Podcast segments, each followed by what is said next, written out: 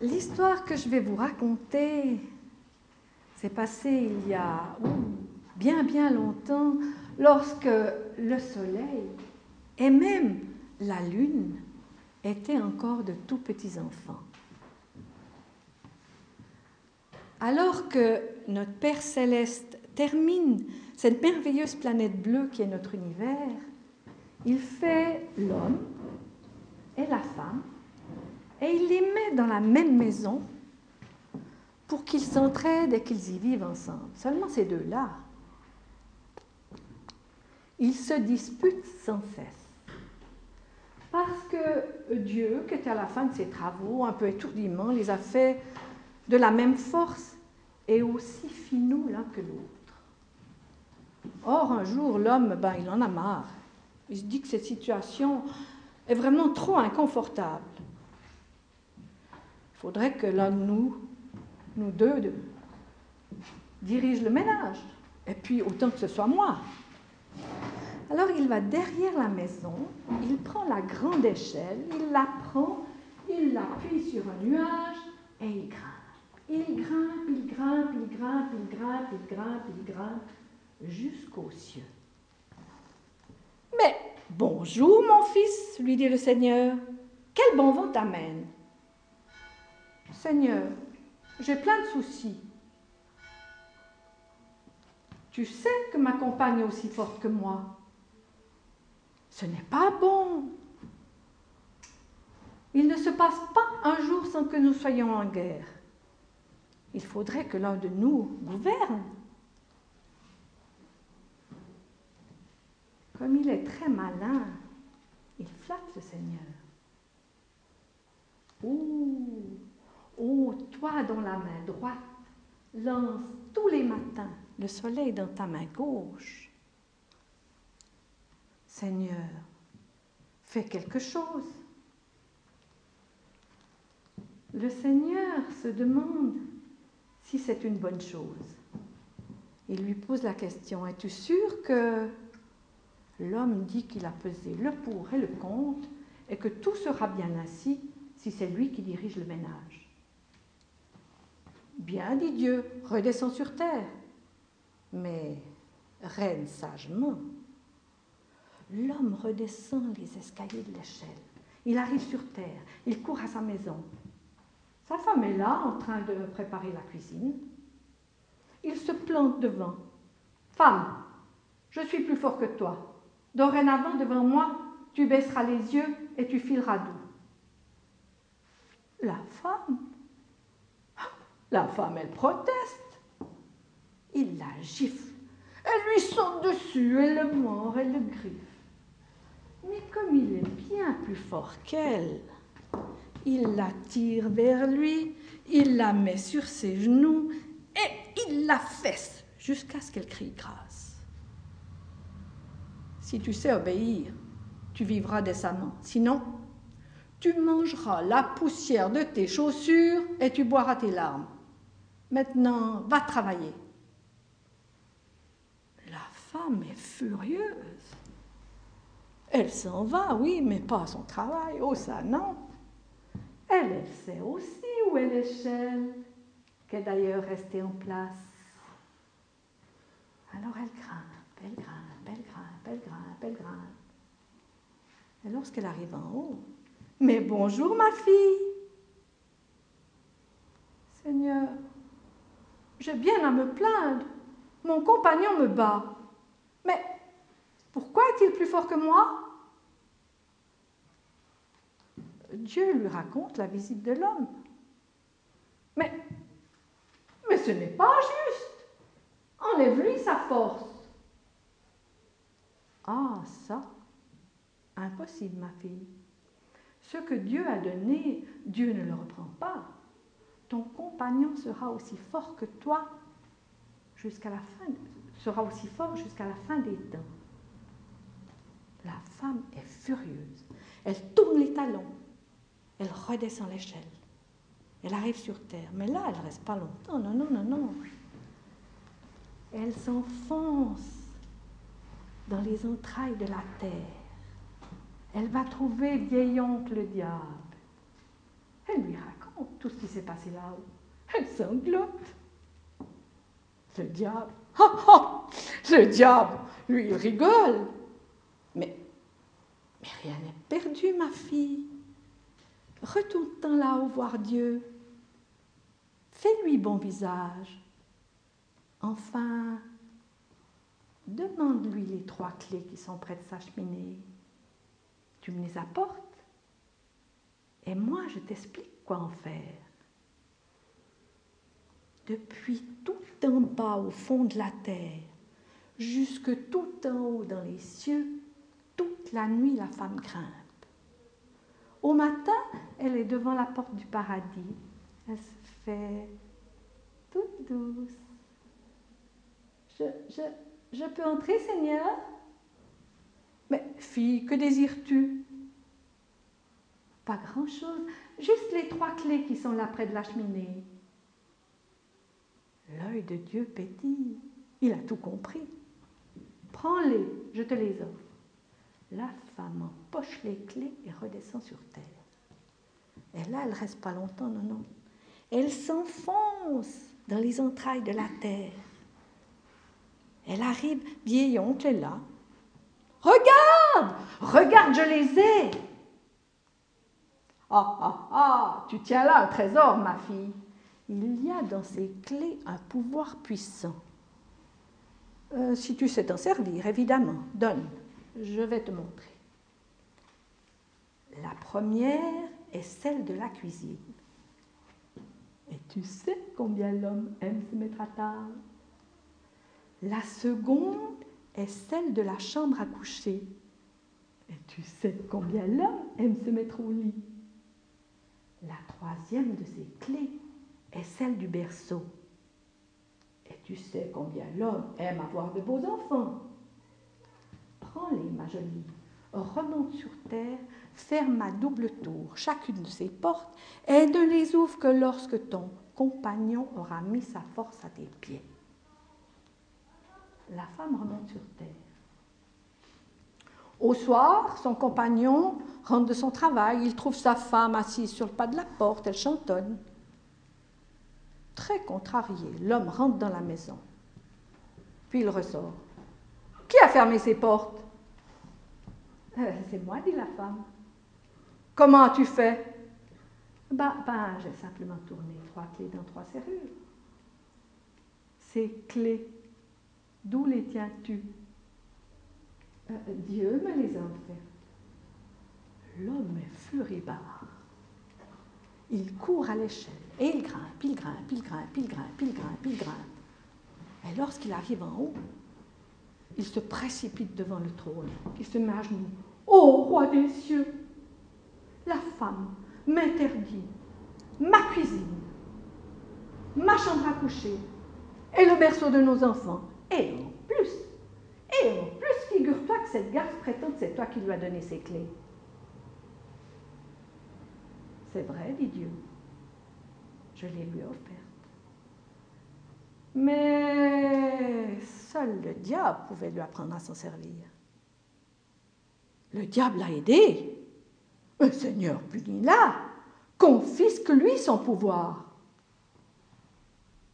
Ah, ça, mon fils, Impossible. Ce que Dieu a donné, Dieu ne le reprend pas. Ta femme aura les clés de la maison pour toujours. Pour toujours? Et mon ventre affamé, qui le nourrira? Et, et mon corps fatigué, qui l'apaisera? Et mes enfants, mes enfants, Seigneur, qui les aimera? Ah, ça, demande à ta femme, mon fils. L'homme redescend sur terre. De mauvais gris d'abord, il honore sa femme. Et puis, peu à peu, euh, les choses s'arrangent et il le fait de bon cœur. Depuis ce jour, la femme est gardienne des clés de la maison. Et l'homme, ben lui, il n'y peut rien. Il est fort au dehors, mais faible au dedans. À chacun son pouvoir. Et puisque Dieu est diable, on a décidé ainsi. Croyez-moi, ce doit être une bonne justice.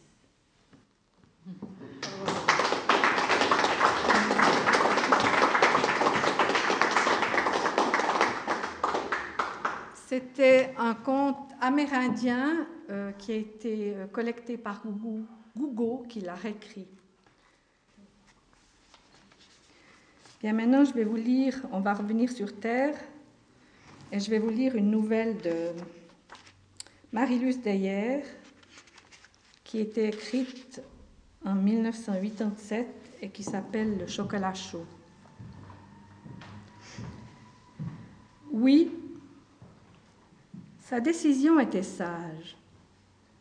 Elle en était presque sûre. Il lui restait maintenant à oublier ses années de vie commune et à tout recommencer, ailleurs et différemment.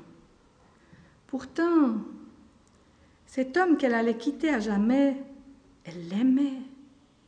Ce n'était pas lui qu'elle allait fuir, mais l'environnement qu'il lui avait imposé.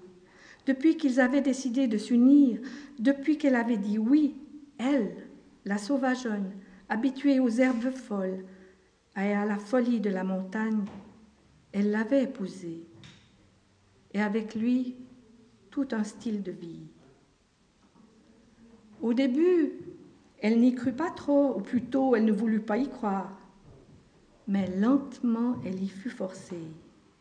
Autour d'elle, les murs s'élevèrent, pierre après pierre, telle une forteresse, et sur chaque tour de la forteresse des gardes qui avaient nom, bonne manière, chose à dire, et surtout à ne pas dire, maintien approprié, silence à respecter, voix feutrée. Alors que chez elle, les éclats de rire se pressaient sur ses lèvres, les espiègleries et les façons un peu sans façon se faisaient la révérence. Elle avait toujours le sentiment qu'elle disait ce qu'il ne fallait pas dire et qu'elle ne formulait jamais ce qui aurait dû être formulé. Et puis, après tant d'années, ces enfants qui ne venaient pas, alors qu'elle en sentait le désir tout au fond de ses entrailles. Un jour, elle désira s'évader. Elle partit loin, de l'autre côté des mers. Ou pas pour longtemps, un petit stage de formation simplement. Mais elle en revint transformée. Elle avait, croit-elle, croyait-elle, compris. Elle lui demanda le droit de faire route toute seule.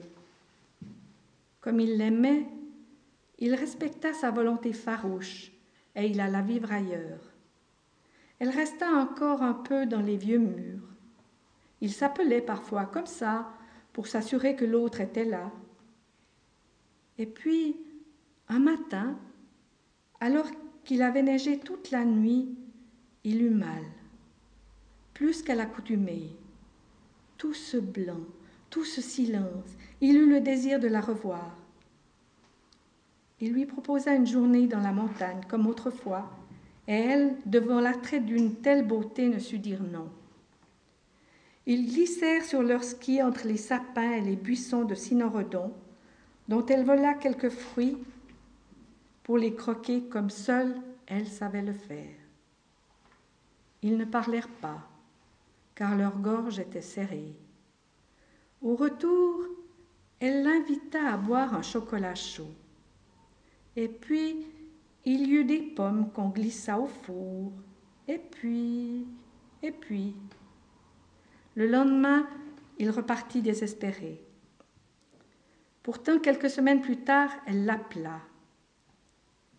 Sa voix était bizarre faite de timidité et d'excitation. Elle disait J'attends un enfant. Si tu veux bien, il sera nôtre. Il lui sembla que son cœur allait éclater.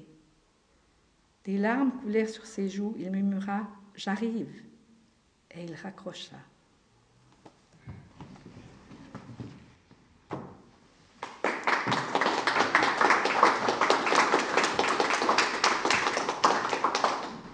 On va revenir euh, à un conte qui s'est passé dans une magnifique vallée de notre beau canton de Vaud. Cette vallée part depuis la rive euh, gauche du Rhône. Il y a un magnifique château et puis elle serpente dans les vignes, dans les pâturages. Elle va jusqu'au pied du sommet des Diablerets.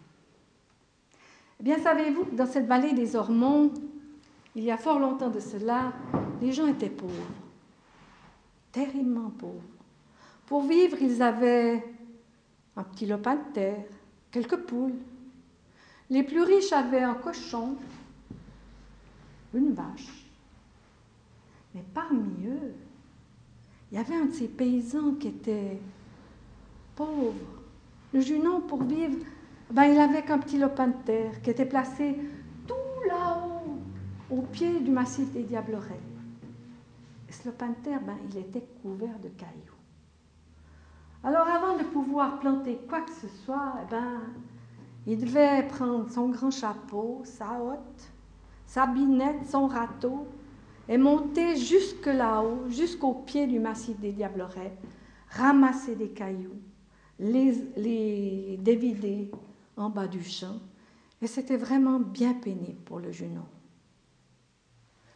Le génie de la montagne qui habite là-haut, près de la quille du diable, dans le massif des Diablerets, il voit tout ce qui se passe dans cette vallée. Et il se dit ben, que cet homme-là, ben, c'est un brave, c'est un juste, il est travailleur. Il se dit qu'il va faire quelque chose pour le Junon. Alors il descend sur le champ à Junon et il se montre. Ben, le Junon, il a peur. Il est comme vous et moi, il n'a jamais vu de génie, lui. Hein? Mais n'aie pas peur, Junon, lui dit le génie. Je suis le bon génie de la montagne et pour toi, je vais faire quelque chose, je vais réaliser un vœu. Demain, lorsque tu reviendras sur ton champ, eh bien, tu me diras ce que tu veux je le réaliserai. Oh Oh, le Junon, il est surpris, hein Alors quand il redescend avec son grand chapeau, sa hotte, sa binette et son râteau jusque sur son village des Diablerets, qu'est-ce que je vais bien pouvoir demander au génie de la montagne? Puis tout d'un coup, il se dit, ben, je suis riche. Ben, je vais lui demander de me remplir ma hotte de beaux écus d'or. Mais je suis riche. Alors lorsqu'il arrive à l'entrée du village, vers une, vieille ferme, toute branlante, il appelle sa femme et il lui raconte, il lui dit, sais pas quoi, moi j'étais là-haut en train de ramasser les cailloux et et puis le génie, le bon génie de la montagne est arrivé et il m'a dit que j'étais un homme bon, juste et qu'il allait faire quelque chose pour moi. On est riche, la femme. On va pouvoir refaire la ferme, aider les gens du village, et puis, et puis plus de soucis à se faire pour nos vieux jours. La femme, elle dit rien.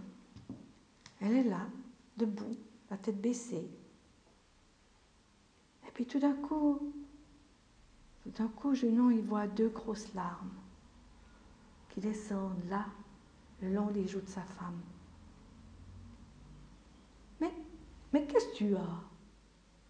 Je te dis qu'on n'a plus de soucis à se faire, qu'on est riche, puis, puis, puis toi tu pleures. Junon, Junon, ça fait des années qu'on voudra un petit. Ça fait si longtemps qu'on demande un enfant. Junon, c'est un enfant qu'il faut demander au génie de la montagne. Un enfant alors que la femme, elle veut un enfant. Alors là, il est contrarié, le Junon. Hein il se dit qu'il ferait bien d'aller demander conseil à sa vieille mère. Bon, elle habite au village vers l'église, c'est une sacrée trotte jusque là-bas, mais elle a toujours été de bon conseil, la vieille maman. Alors il prend son courage et puis il se met en route jusqu'au village de vers l'église. Lorsqu'il arrive à l'entrée du village, il y a là une vieille petite cahute il toque et il rentre. La mère, elle est là, près de la fenêtre, la tête baissée dans son fauteuil à bascule. Et Junon lui raconte. Tu sais pas quoi, j'étais là-haut en train de ramasser les cailloux et puis, et le génie de la montagne est arrivé. Il m'a dit que j'étais un homme bon, juste, travailleur et, et qu'il allait faire quelque chose pour moi. On est riche, la mère. Je vais lui demander de me remplir ma hotte de beaux écus d'or. On va pouvoir refaire ta bicoque, aider les gens du village, refaire la ferme. Et puis, et puis, et puis, plus de soucis à se faire pour nos vieux jours. La mère, elle dit rien, elle est toujours là, dans son fauteuil à bascule. Et puis, tout à coup, Junon, il entend une petite voix qui lui dit Junon, Junon, ça fait, ça fait si longtemps que, que je ne vois plus les petites pousses sortir de terre au printemps. Ça fait longtemps que je ne vois plus les couchers de soleil sur nos montagnes en été. En automne, tous nos arbres qui changent de couleur. Et l'hiver, Junon, l'hiver, la neige qui scintille sous le soleil, tout ça, Junon, ça fait si longtemps que j'y vois plus. C'est des yeux qu'il faut demander au génie de la montagne. Des yeux pour ta vieille mère. Alors là, le pauvre Junon, quand il revient depuis le village de vers l'église, jusque sur son village des Dablerets, oh, des yeux pour la mère, un enfant pour la femme, de l'or pour nos vieux jours. Des yeux pour la mère, un enfant pour la femme, de l'or pour nos vieux jours. De l'or pour nos vieux jours, un enfant pour la femme, des yeux pour la mère. Puis tout à coup, il s'arrête, puis il a comme une idée. Alors il reprend d'un bon pas jusque chez lui. Il se couche. Il passe une nuit coussi ça. Hein. Au matin, il se lève, il se prépare, il prend son grand chapeau, sa hotte, sa binette et son râteau, et il remonte péniblement jusque là-haut, jusqu'au pied du massif des Diablerets, sur son terrain. Et le génie de la montagne est là, il l'attend. Et il lui dit alors, Junon, dis-moi, quel est le vœu que je peux réaliser pour toi? Eh bien, voilà, génie de la montagne. Voilà ce que mon cœur désire le plus au monde. J'aimerais beaucoup que ma vieille mère puisse voir mon fils manger dans de la vaisselle en or. Et puis le coq chanta et ce conte finit là.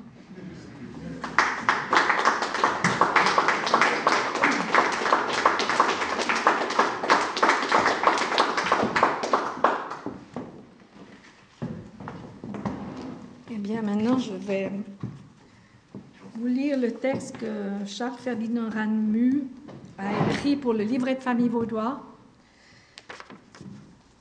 et qui n'existe plus parce que les jeunes mariés maintenant ont simplement un certificat de mariage qui est une, une page A4 toute simple. Je trouve que c'est un peu dommage. Viens te mettre à côté de moi sur le banc devant la maison, femme. C'est bien ton droit.